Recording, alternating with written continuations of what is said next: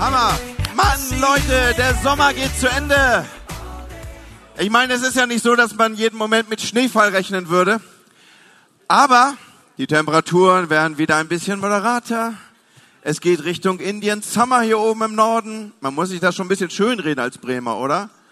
Ich meine, gut, die Saison hat angefangen, Bundesliga. Leute, all das ist, wisst, wisst ihr, warum wir 21 Tage Gebet haben? Ja, denkt mal drüber nach. Werder spielt wieder. da sind Zusammenhänge zu sehen. Das ist alles im größeren Kontext zu betrachten. Nein, tatsächlich. Die Ferien sind zu Ende gegangen. Wir haben eine fantastische Reise nach Rom gemacht. Sechs Wochen, ein Sommer in Rom. Wir sind gereist und wir wissen ja alle, Reisen bildet. Also nach diesen sechs Wochen solltest du das Evangelium besser verstanden haben als vorher. Du solltest den Römerbrief mehr lieben als vorher. Du hast vielleicht jeden Sonntag deinen Bibelleseplan genommen, der lag nämlich auf deinen Plätzen, also dieses weiße Stück Papier, das war nicht, dass die Hob gedacht hat, wie kriegen wir unser Altpapier unter die Leute, sondern da war ein Bibelleseplan drauf. Und vielleicht hast du ihn mitgelesen und dann darf ich dich feiern, denn wow, du hast in sechs Wochen den Römerbrief durchgelesen, wie cool ist das denn? Und zugegebenermaßen, wenn du dran geblieben bist, dann wurde es zum Ende ein kleines bisschen gleichmäßiger. Ein wenig berechenbarer. Paulus kam jetzt nicht mit so den ganz neuen Erkenntnissen um die Ecke auf den letzten paar Metern. Wir lesen im ganzen Römer 16 ab Vers 1, dass man dann erstmal eine Diakonin grüßen soll und dann soll Priska gegrüßt werden und Aquila und ein lieber Freund Epitheus und Maria und Andronikus und Junia und Appliatus und Urbanus und Stachys und Apelles und Nerus und Rufus. Und sollten irgendwelche Mütter im Raum sein, die ihrem Kind ein Alleinstehungsmerkmal im Kindergarten geben wollen, hier ist die volle Fülle. Ihr dürft schöpfen aus dem Worte Gottes. Wie großartig ist das? Aber wie habe ich gesagt, es ist ein bisschen gleichmäßig gewesen. Das Auge kommt beim Bibellesen, ich weiß nicht, kennt ihr das auch? Also kennt ihr so, dass das Auge beim Bibellesen schon mal so in, in, die, in, in Gleitphasen kommt? Kennt ihr das? Also ich kenne das. Ne, man liest so und dann gleitet man so dahin. Es soll ja Leute geben, die greifen zur Bibel, damit ihnen einfällt, was sie vergessen haben. Ne? So wie Leute zurückgehen an den Ort, wo sie den Gedanken hatten. Ja, so man kommt schon mal so ins Gleiten, Name über Name, man geht so schnell drüber hinweg. Und dann gibt es da ja auch noch diese allseits bekannte und vielbewährte Einschlafhilfe der Geschlechtsregister. Habt ihr davon schon gehört? Die gibt's absolut ohne Rezept. Ne? Dann kann man einfach, man, wenn du wirklich nicht schlafen kannst, dann gehst du zurück und schnappst dir das Wort Gottes, gehst auf die Chroniker-Bücher und dann fängst du vorne an, erstes Kapitel, zweites Kapitel. Ich glaube nicht, dass du bis Kapitel 4 kommst, aber, aber wenn du durchhalten würdest, dann würdest du sehen, dass hier nochmal ein tiefer Fundus an Namen gegeben ist. Die ganzen ersten neun Kapitel des ersten Chronikerbuches man muss schon ein sehr beharrlicher, ein sehr fortgeschrittener Bibelleser sein, um sich dorthin durchzubewegen. Mit der einen oder anderen Gleitphase. Aber manchmal, mittendrin in diesem gleitenden Zustand, dass man so über die Bibelverse surft, dann, dann bleibt man hängen. Man kann hängen bleiben. Also sowohl beim Surfen als auch beim Skilaufen als auch beim Gleiten. Manchmal kommt so ein kleiner Unterschied, ein Hoppel und man denkt, huch, was war das denn? Und manchmal ist es auch, auch schlimmer, ja. Manchmal, manchmal macht man auch so voll so die, die, die, die, die Bremsfräse. Im Skisport gibt's das, glaube ich, so dass so, so die Skier gehen auseinander und der Oberkörper nach vorne und auf einmal hast du so ein Dreibein, was sich so in den Boden schraubt. Ja, ihr seid Norddeutsche, ne? Das sind jetzt keine Bilder, die euch abholen hier, ne? Aber da, man kann sehr effektiv bremsen auf diese Art und Weise. Ja, man kippt so nach vorne weg. Und so ähnlich geht es einem, wenn man die ersten Kapitel vom ersten Chronikerbuch liest. Dann kommt man nämlich ins Kapitel 4 und da kriegt man den Stammbaum von Judah mitgeteilt. Peres, Kaleb, Hur, Schurbol. Und jetzt wieder, ich glaube, gleich hinter mir werden diese Verse angebeamt werden, hast du eine Fülle von Namen.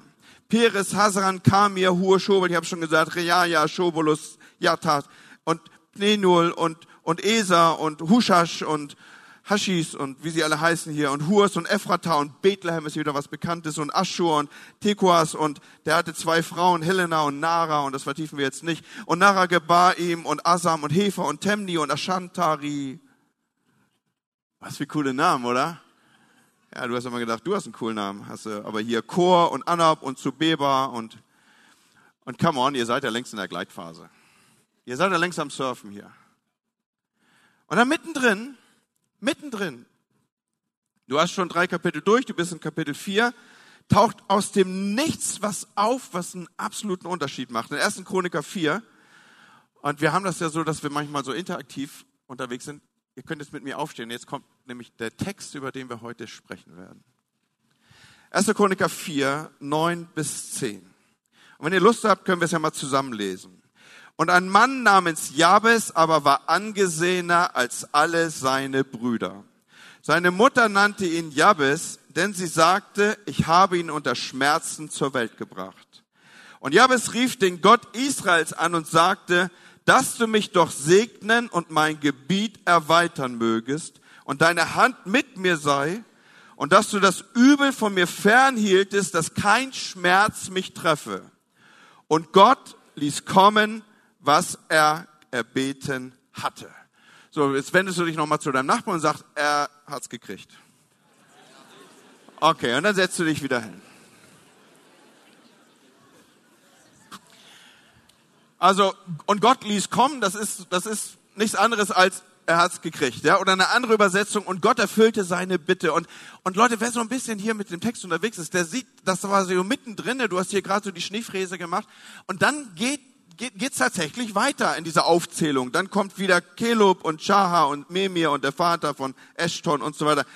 Irgendwas muss den Schreiber der Chroniker dazu veranlasst haben, jetzt hier mal so einen Unterschied zu markieren. Aber was war das? Was war das Besondere, dass man sich heute noch so nachhaltig an diesen Namen erinnert? Und zugegeben, allzu viel ist nicht rauszubekommen hier. Wir bewegen uns ja inmitten der Geschlechtsregister des Stammes Juda und darüber ist so ein bisschen eine Zuordnung zu treffen, denn es gab feste Stammesgebiete, die man wohnte halt, wenn man zum Stamm Juda gehörte, im Stammesgebiet von Juda. Man wusste, wo das ist. Das war so im südlichen Israels. Und man kann ungefähr ausmachen, dass Jabes wohl zur Zeit der Richter, kurz nach der Eroberung des Landes Kanaan gelebt hat.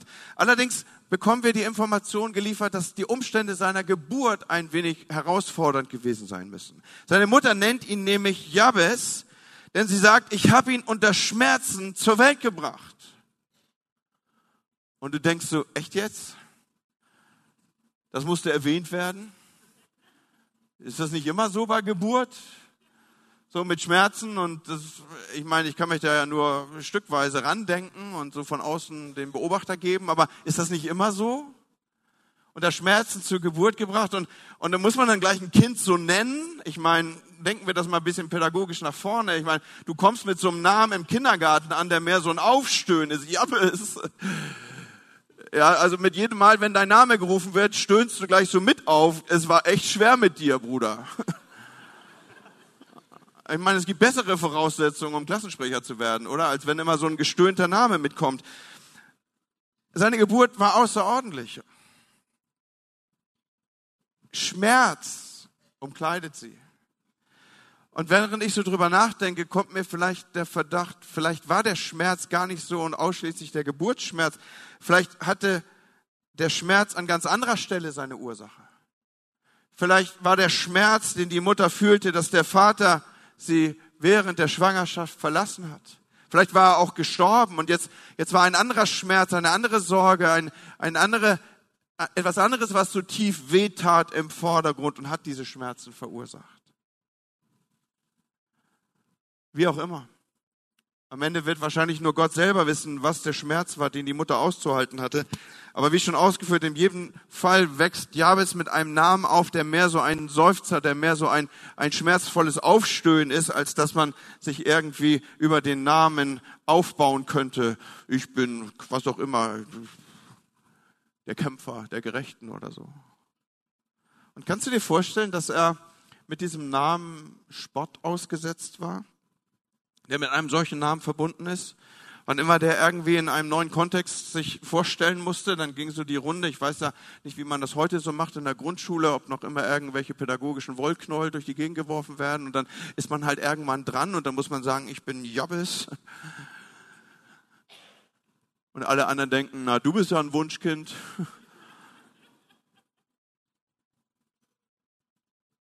Und doch hatte, hat dieser Mann einen Weg gefunden, angesehener zu werden als alle seine Brüder. So lesen wir in Vers 9. Ein Mann namens Jabes aber war angesehener als alle seine Brüder. Und da frage ich mich, wenn ich mit dem Namen doch nicht punkten kann vor Menschen, bei wem bin ich denn dann angesehen? Und wenn wir so ein bisschen hier hineinhorchen in diesen Text, dann ist die Antwort eigentlich die, bei Gott. Jabes hat es irgendwie geschafft, bei Gott Ansehen zu gewinnen. Irgendwie war in und an ihm etwas Besonderes, was Gottes Aufmerksamkeit auf ihn zog. Denn es ist ja die Perspektive, aus der dieses hier berichtet wird. Irgendwas war an diesem Mann, was ihn anders gemacht hat als die anderen. Und ich will mit euch zusammen dieser Frage nachspüren, was war das denn bitte? Was hat dazu geführt? Was hat ihm dieses Alleinstehungsmerkmal gegeben? Und ich glaube, die Antwort liegt in unserem Text hier. Wir finden sie in die wenigen Informationen hineingebettet. Das Alleinstehungsmerkmal, das er hatte, das, was im Kontext der Geschlechtsregister und der Inflation der Namen ihn besonders hervorhob, ist offensichtlich das Gebet, das dem Heiligen Geist wichtig war, dass er es uns überliefert. Bei all dem Dilemma, bei all dem Hintergrund, den dieser junge Mann mit sich führt, er tritt vor Gott und er sagt, segne mich. Segne mich, Gott, dass du mich doch segnen und mein Gebiet erweitern mögest und deine Hand über mir oder mit mir sei, dass du übel von mir fernhielst, dass kein Schmerz mich treffe. Wenn wir hier ein wenig exegetisch arbeiten, dann entdecken wir, dass das nicht nur so ein belanglos dahingesprochenes Segne mich im Übrigen Gott war, sondern hier bekommt eine Bitte Ausdruck mit großer Leidenschaft, mit tiefer Intensität. Jabes war mit dieser Bitte vor Gott, aber es war nicht eine Bitte, die wir so irgendwie inflationär gebrauchen, Herr segne das Essen und wir haben die Gabel schon im Mund, es war auch nicht dieses, Herr, segne hier, segne da, segne in Amerika, ja, so dieses, man, man kann ja dieses, diesen Segen auch so ganz inflationär gebrauchen, sondern hier haben wir es mit jemandem zu tun, der offensichtlich bei Gott in irgendeiner Weise dadurch Aufmerksamkeit erregt, dass er, dass er mit all seinem Hintergrund, mit all seiner Belastung, mit der Hypothek seines Namens und mit dem Schmerz und dem Aufschrei seiner Geburt, er steht vor Gott und er sagt, Gott, du segnest mich oder ich ich, ich, ich, ich, ich werde nicht einen Meter weitergehen, du segnest mich denn. Und wisst ihr, das ist ein Riesenunterschied, wie ich vor Gott trete und um Segen bitte. Hier schwingt das mit, was, was wir auch bei Jakob finden. Du, ich lasse dich nicht, du segnest mich denn. Und Freunde, das markiert einen Unterschied. Wir, wir haben es schon gehört, Pastor Michi hat gesagt, dass wir in diese 21 Tage Gebetsseason reingehen. Und vielleicht hast du mehr als nötig, du hast irgendwie einen Umstand in deinem Leben. Und, und, und heute Morgen hörst du diese Predigt und sie darf dir der Appell sein, dass du dich vor Gott aufbaust und sagst, Gott, ich lass dich nicht, du segnest mich denn. Ich brauche deinen Segen, an deinem Segen ist alles gelegen. Und wenn ich den nicht bekomme, dann werde ich mich hier nicht wegbewegen. Und ich habe keine Ahnung, mit was für einem Gottesbild du unterwegs bist. Es gibt ja Leute, die sich so einstufen, dass sie sagen, ja, ich, ich bin schon recht gesegnet. Mir geht's eigentlich ganz gut. Und ich finde, diese Haltung ist gar nicht so schlecht, dass du mit Dankbarkeit durchs Leben gehst. Aber lass mich dich trotzdem auf einen Zusammenhang hinführen. Mehr von Gott, tiefer auszudrücken, Gott, ich brauche deinen Segen, ist keine falsche Bitte. Sie ist total und absolut legitim. Freunde, Gott ist nicht so ein, so ein, so ein, so ein Buchhalter-Typ. Also nichts gegen Buchhalter, das sind coole Leute, ja, aber, aber er hat nicht so eine Mentalität, so nach dem Motto, ich hätte jetzt, ich habe jetzt länger mal auf dein Segenskonto eingezahlt, jetzt, jetzt kommt erst mal eine Weile nix. Leute, das, das ist auch so was, was mich selber auch zum Schmunzeln bringt, aber dann ganz oft ertappe ich mich selber an solchen Stellen, dass ich denke, wenn es besonders gut läuft, dann hat man immer so im Hinterkopf, müsste bald was kommen. Kennt ihr das? Wollen wir heute Morgen mal entscheiden, dass wir diesen Anteil aus unserem Gottesbild verabschieden? Komm nochmal, sag einfach mal Tschüss. Tschüss. Und das meint dieses falsche Gottesbild. ja, dass wenn es dir lange gut geht, dass dann irgendwann eine Kerbe kommen muss. So nach dem Motto, irgendwann haut er wieder drauf. Das ist echt ein falsches Gottesbild. Streich das aus deinem Kontext. Gott ist niemand, der da oben sitzt und irgendwie innerlich Buchhaltung führt und sagt, nee, der hatte jetzt lang genug Segen, jetzt kommt mal ein bisschen was anderes. Und im Übrigen hat Gott auch nicht weniger, nur weil du mehr hast. Verstehst du? Er hat nicht weniger, wenn er dir mehr gibt. Und ich fand das so spannend in der Erarbeitung dieser Predigt. Das Einzige, was seinem gerne geben eine Grenze setzt, bist du selber. Und das habe jetzt nicht ich mir ausgedacht, sondern das sagt Jesus in Matthäus 7, Vers 7. Da sagt er, bittet, so wird euch gegeben. Oder Jakobus führt es auf die Spitze, wenn er in Jakobus 4, Vers 2 sagt, ihr habt nicht, weil ihr nicht bittet. Wie krass ist das denn? Offensichtlich ist es legitim, sich bei Gott zu holen. Pass auf, es ist nicht unbedingt legitim, sich auf dem immer größer werdenden Fettberg auszuruhen, sondern wir bekommen, um zu geben, aber es ist total legitim, sich zu holen, was der Himmel für dich längst beschlossen hat. So, wir haben nicht, weil wir nicht bitten, da sind wir nicht wieder bei unseren 21 Tagen Gebet. Vielleicht hast du an irgendeiner Stelle einen Punkt, wo du sagst, hätte gerne mehr davon. Ich lade dich herzlich ein, es dir abzuholen. Wir haben manchmal nicht, weil wir nicht bitten. Und es ist total legitim, so vor Gott zu kommen. Und noch einmal auf diesen Segensansatz, dieses, dieses Herr segne mich. Wie wäre es, wenn wir uns neu fokussieren auf, auf Herr, ich brauche das. Ich brauche deinen Segen. Weil in diesem, diesem, dieser Bitte, die hier Ausdruck findet bei, bei Jabes, schwingt ja auch mit, ich will nicht alleine. Ich will es nicht ohne dich. An deinem Segen Gott ist mir alles gelegen. Und ich werde heute Morgen hier nicht aus dem Haus gehen, ich werde nicht aus diesem Raum gehen, ich werde nicht meinen Arbeitstag angehen, ich werde nicht jeden Morgen die Bahn nehmen oder was auch immer. Ich brauche, dass dein Segen mit mir ist und auf mir liegt. Und Leute, es macht einen riesen Unterschied, vor Gott so zu stehen und zu sagen, so ungefähr. Ja. Und der nächste Schritt von Jabes auf dem Weg zu einem außergewöhnlichen Leben ist, dass er betet neben dem Segne mich, erweitere mein Gebiet. Dass du mein Gebiet erweitern mögest. Je nach Übersetzung kann das auch heißen, stelle meine Grenzen weit. Erweitere meine Grenzen.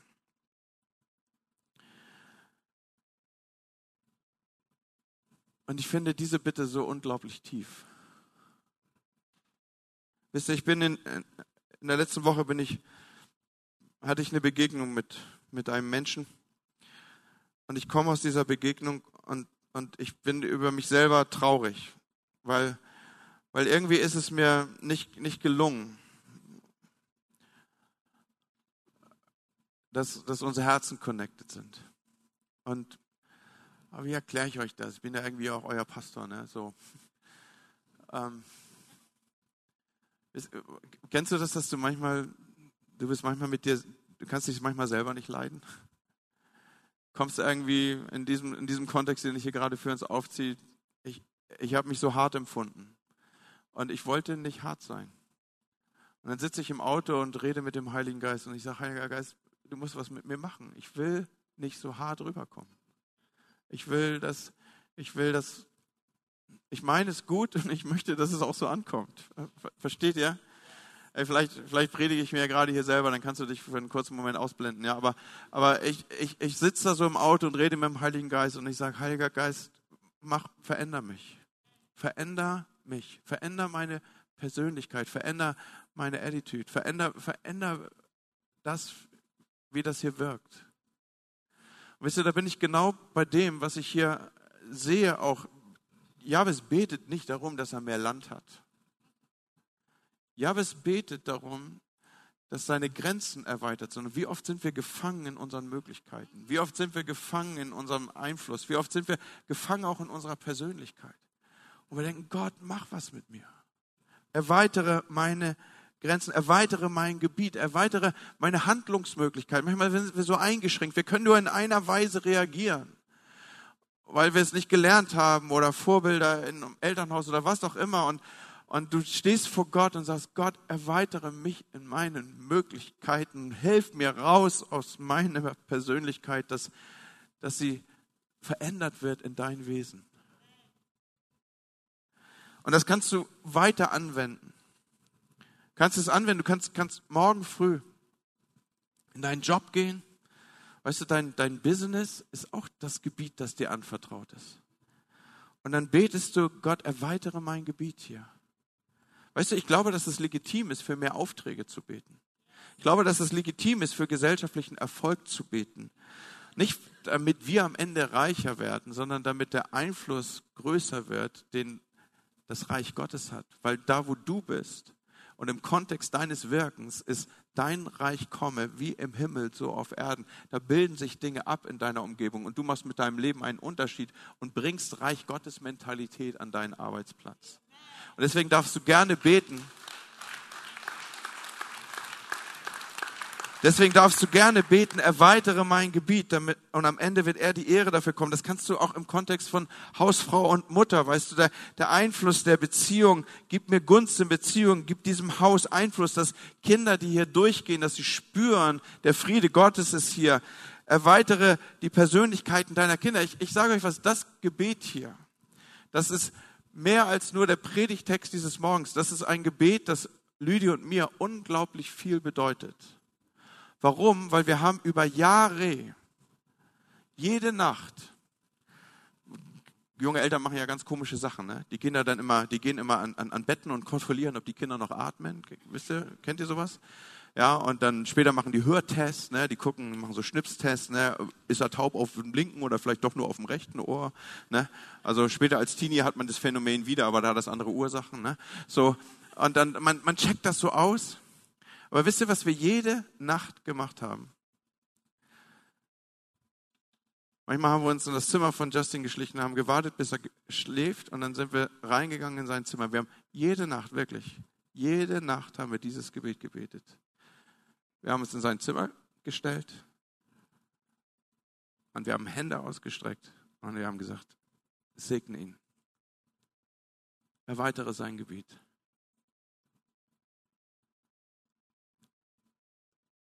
Lass deine Hand mit ihm sein. Schütze ihn. Halte übel fern. Jede Nacht, Leute.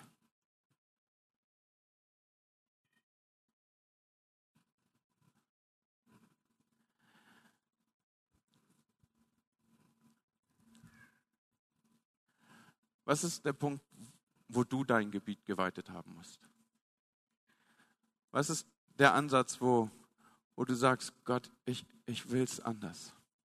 Vielleicht ist es tatsächlich dieser Business-Bereich, wo du sagst, ich, ich, ich brauche Aufträge, Gott. Ich brauche, gib mir. Und ich will dich damit segnen. Vielleicht ist aber auch der Ansatz, dass, dass du dich so festgesetzt erlebst in deiner eigenen Persönlichkeit. Vielleicht ist da eine Beziehung oder deine Ehe oder oder irgendeine familiäre Situation, wo du einfach heute Morgen realisierst, Gott, wie, wie, wie cool wäre das, wenn du hier reinkommst und wenn du das Gebiet hier weit machen würdest. Und weißt du, das, da ist so ein prophetischer Impuls, der mich die ganze Woche verfolgt im Kontext dieser Predigt, den, der, den ich als erstes für mich genommen habe, aber den ich heute Morgen bewusst hier in unserer Mitte platzieren will, weil ich glaube, es ist ein Wort von Gott für dich. Wenn du tief gehst, dann geht Gott mit dir weit. Okay, wenn du tief gehst, dann geht Gott mit dir weit.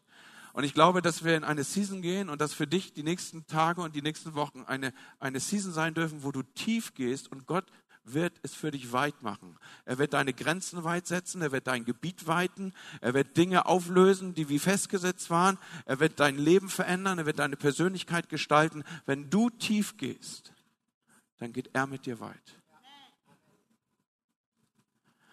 Und Jahwes betet hier, lass deine Hand mit mir sein. Und wisst ihr, wofür dieses steht? Lass deine Hand mit mir sein. Die Hand eines anderen greifen ist ein tiefes Bild, was wir, was wir ohne Worte verstehen und deuten können, wenn wir es sehen. Es ist das Bild von Abhängigkeit. Es ist das Bild von, ich kann allein nicht gehen, nicht einen Schritt. Führe mich, Gott.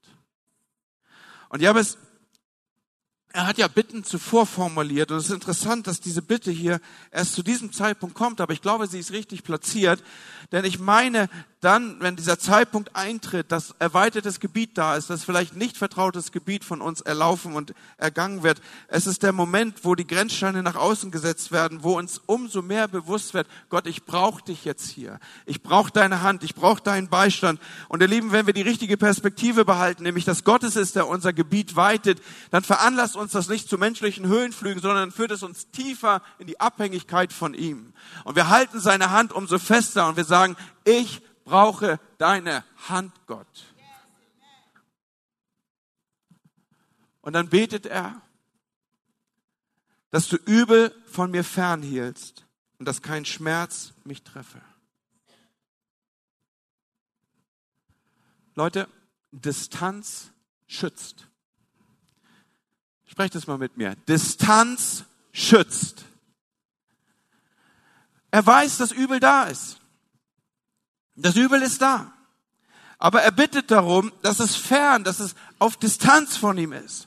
Warum? Weil er weiß, das ist die beste Möglichkeit, empfangenen Segen, erweitertes Gebiet, die Beziehung zu Gott und an seine Hand zu gehen, zu schützen. Distanz zu Übel schützt. Hast du das gewusst? Es ist die große Wahrheit, die auch das Vaterunser, das Jesus uns lehrt, uns wahr macht und deutlich vor Augen führt. Und führe uns nicht in Versuchung, heißt eigentlich nichts anderes als, lass Abstand sein zwischen dem, was an Versuchung sein kann und mir. Lass das nicht zusammenkommen.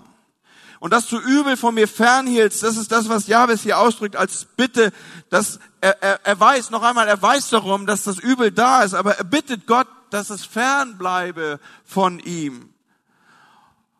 Und ja, ich weiß darum, dass diese Zeilen hier auch in einer doppelten Deutung zu lesen und auszulegen sind, aber hier erlebe ich es so, dass er darum weiß, dass wenn Distanz zwischen Übel und mir, zwischen Bösen und mir ist, das ist der beste Schutz, das Empfangene zu behalten. Und dann verknüpft er diese Bitte ja mit einer weiteren. Er sagt, dass kein Schmerz mich treffe. Und Freunde, noch einmal, ich glaube, dass, dass diese Bitten, die hier ausformuliert sind und die wir gerne auch nachbeten dürfen, ist ein Geheimnis darin, das Wort Gottes zu beten, dass die legitim sind. Und das, was hier als erste Botschaft mitschwingt, ist ja, Herr, dass du übel fernhältst und dass Schmerz mich nicht treffe hey, wir sind, wir sind Menschen, wir sind als Christen ja nicht irgendwie so Schmerzjunkies, ja, die sagen, Halleluja, hinein in den Schmerz. Ich meine, natürlich beten wir, dass du Schmerz, dass der Schmerz mich nicht treffe. Aber ich sehe hier noch etwas Tieferes angesprochen. Ich glaube, dass diese Bitte hier nicht nur in die Richtung geht, dass Gott Bewahrung schenken möge, Nochmal und ausdrücklich, das ist eine legitime Bitte. Aber ich glaube, hier mehr drin zu erkennen, nämlich, wie schon festgestellt, Jabes wusste, was Schmerz ist. Der war damit aufgewachsen. Das, das war der früheste Zeitpunkt, wo er verstand, wie er gerufen wurde, wusste er, was Schmerz bedeutet. Er wusste dann in der Selbstvorstellung und in der Vorstellung im Kindergarten und in der keine Ahnung, wo auch immer, in der Grundschule. Er wusste, was Schmerz bedeutet. Er, er wusste, was Hänselei und Verletzung und Spott und all diese Dinge sind. Er wusste, was Schmerz ist. Aber jetzt bittet er darum, dass dieser Schmerz ihn nicht treffe. Versteht ihr? Dass er mich nicht trifft. Und Freunde, was, was ist denn hier, was klingt denn hier mit? Also, dass, dass das Übel da ist, das wissen wir. Dass Schmerz im Leben da ist, das wissen wir, das weiß auch Jabes. Aber jetzt bittet er darum, dass es nichts mit ihm macht, dass es ihn nicht trifft, dass es ihn nicht innerlich aushöhlt, dass es nicht seine innere Substanz berührt und, und ihm zu einem Fragment seiner selbst werden lässt. Wenn ich im Moment morgens aus meinem Küchenfenster schaue, dann schaue ich auf eine Hecke oder das, was sie mal war. Da ist nämlich so ein kleiner Falter reingegangen. Buchsbaum, kennt ihr sowas? Ihr Gärtner? Irgend so ein Falter ist in meiner Buchsbaumhecke. Da war ich damit, also bin ich zu meinem, meinem zu meinem Gartencenter des Vertrauens gefahren ne, und habe gesagt, was mache ich denn da? Und dann habe ich eine ganz ehrliche Verkäuferin meines Vertrauens äh, getroffen. Die hat mir gesagt, also entweder verdienen wir uns jetzt an Ihnen eine goldene Nase oder wir sagen Ihnen gleich, den kriegen Sie nicht mehr weg, rupfen Sie das Ding raus. Habe mich dann für die zweite Variante entschieden. Aber was ich eigentlich sagen will, ist, die, diese, diese Hecke, jedes Mal neu, wenn ich morgens die Jalousien hochziehe, zeigt mir, was passiert, wenn etwas innerlich ausgehöhlt ist. Es steht zwar noch da wie eine Hecke, aber es ist nur noch ein Fragment. Es ist nur noch, es ist nur noch ein Skelett von einer Hecke. Weißt du, das passiert, wenn du zulässt, dass Bitteres dich trifft, dass, dass, dass, dass Schmerz in dir fressen darf, dass es dich aushöhlen darf. Es, es, es raubt dir die Lebenssäfte im Sinne des Wortes. Und deswegen ist diese Bitte hier, dass kein Schmerz mich treffe, eine im doppelten Sinne legitime. Natürlich einmal die Bitte um Bewahrung, aber auf der anderen Seite auch, ey, ich weiß, dass, ich weiß, dass Schmerz da ist. Aber ich bitte dich, Gott, dass es mit mir nichts macht. Ich bitte dich, dass es, dass es nicht mein Herz, mehr als alles andere behüte dein Herz, dass es mein Herz nicht anbohrt. Warum ist das wichtig, so zu beten? Weil sonst kann all das andere, was Gott dir schenken will und mag, den Segen, um den du gefleht hast, das, die Weitung deines Gebietes, all das kann dir genommen werden an dieser Stelle, wo du das Leben in dir nicht bewahrt hast. Und Freunde, ich möchte euch mit dieser Predigt, es ist ja so eine Sandwich-Predigt zwischen der einen Themenreihe, ein Sommer in Rom und nächsten Sonntag willst es nicht glauben, beginnt eine neue Themenreihe. Die paar Probleme hat doch jeder, heißt die übrigens. Ich möchte euch ermutigen, mutige Gebete zu beten. Zum Beispiel dieses Gebet, dass du mich segnest, Gott. Ich brauche deinen Segen. Gott, ich bekenne hier und jetzt, ich brauche deinen Segen. Es ist nicht mein Werk, es ist nicht mein Tun, es ist nicht mein, ich, weil ich so ein genialer Typ bin. Ich brauche deinen Segen. Und Herr, ich, ich brauche es, dass du mein Gebiet weitest. Manchmal fühle ich mich so eingesperrt in meiner Persönlichkeit, Gott. Manchmal bin ich so eng gesetzt und meine, meine familiäre Situation ist so eng gesetzt, Herr. Herr, ich, ich brauche, dass du da reinkommst und dass, dass du es weit machst, Herr. Herr, ich weiß nicht, ich brauche Aufträge, Herr. Ich bete, dass du es weit machst. Er segne mein Business. Ich, ich will, dass du es weit machst. Ich möchte deine Hand fassen. Ich möchte mich fernhalten von Bösen und Übel. Und Gott, ich will mein Herz bewahren, dass der Schmerz, den das Leben kennt, mich nicht treffen kann. Weißt du, warum das ein mutiges Gebet sein kann? Weil in Vers 10 steht, und Gott erfüllte ihm seine Bitte. Es könnte passieren, dass Gott das erhört. Es wird passieren, dass Gott das erhört. Und auf einmal musst du damit umgehen. Dinge werden weit und du musst die Hand fester fassen. Freunde, wir gehen auf Pray First zu. Ihr kennt das schon. Es ist jetzt ja keine neue Erkenntnis, die ich hier als Pastor verkündige. Zweimal im Jahr, 21 Tage Gebet unter der Woche von sechs bis sieben. Es ist eine Zeit, die dein Leben verändert. Es ist eine Zeit, die dein Leben verändert. Mit mir macht das regelmäßig was. Und nicht nur, dass ich in der Season ein bisschen müder bin, das ist es auch, aber es macht was. Und ich habe für mich dieses, dieses Wort genommen. Wenn ich tief gehe, geht Gott mit mir weit. Und wisst ihr, ich habe so viele Sachen, wo ich brauche, dass Gott mit mir weit geht. Ich möchte, dass Gott mit uns weit geht als Kirche. Als Hobkirche sind wir angetreten, die norddeutsche Landschaft zu verändern. Und wenn wir weit gehen wollen, dann müssen wir zuvor tief gegangen sein, Leute. Ich habe in meinem persönlichen Leben Begrenzungen, wo ich, wo ich, wo ich eine Weite brauche. Und ich ich, mein, mein Geist sagt mir, Andi, geh tief, damit Gott mit dir weit gehen kann. Du bist vielleicht wie festgesetzt an manchen Stellen in deinem familiären Kontext. Weißt du, wenn du tief gehst, geht Gott mit dir weit. Und ich weiß, es, gibt, es, es, es ist nicht für jeden möglich zu kommen. Aber dafür sind wir Gemeinde. Wir, wir haben diese Karte. Du hast diese Karte auf deinem Platz. Und ich verspreche dir, wir werden jeden Morgen dafür beten. Wenn du dein Anliegen hier raufschreibst, wir werden jeden Morgen dafür beten. Wir beten an verschiedenen Campussen. Wir tragen diese Anliegen zusammen und wir beten dafür. Wir werden für dich beten. Die Bibel sagt, dass Gebete wie, wie Rauchwerk ist, dass sich vor dem Thron Gottes ausbreitet. Und Herr, ich, ich, ich verspreche dir, wir werden den Himmel zunebeln mit deinem Gebetsanliegen. Wir tragen es vor den Thron. Und wir wollen miteinander sehen, dass nach diesen Tagen des Gebets du verändert bist, diese Kirche verändert ist, der Raum weiter ist, dein Herz bewahrter ist, der Segen über deinem Leben stärker sich manifestiert. Ich lade dich herzlich ein, dabei zu sein. Wenn du tief gehst, geht Gott mit dir weit. Darf ich euch einladen, dass wir zusammen aufstehen?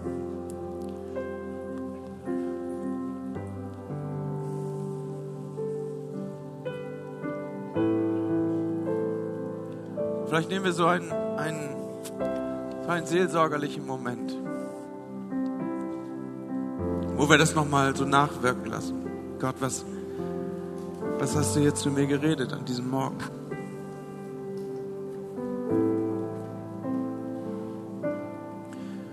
Weißt du, ich möchte diese Predigt, die ich auch mir gehalten habe, nicht ausklingen lassen, ohne dass ich ein Gebet formuliert habe. Und vielleicht schließe ich dich mit ein.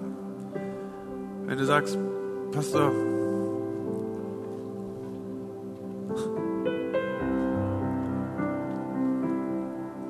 ich weiß genau, wo mein Gebet geweitet werden muss. Oder wo du sagst, Pastor, ich weiß genau die Stelle, wo ich mich von Übel fernhalten sollte. Wo ich Distanz, auf Distanz vom Bösen gehen sollte. Ich weiß genau, was diese Wurzel ist, die in mir nagt. Ich will heute Morgen beten. Das Schmerz, dass dieses Bittere mich nicht trifft, soll mich nicht treffen, Herr. Wenn das auch dein Gebet ist, dann würde ich dich so gerne einschließen in dieses Gebet. Wisst ihr, lass uns so einen Moment nehmen, wo wir wirklich die Augen einfach einen Moment schließen, wo, ich, wo du mir jetzt deine Hand zeigst und ich will dich einschließen ins Gebet. Vielen Dank.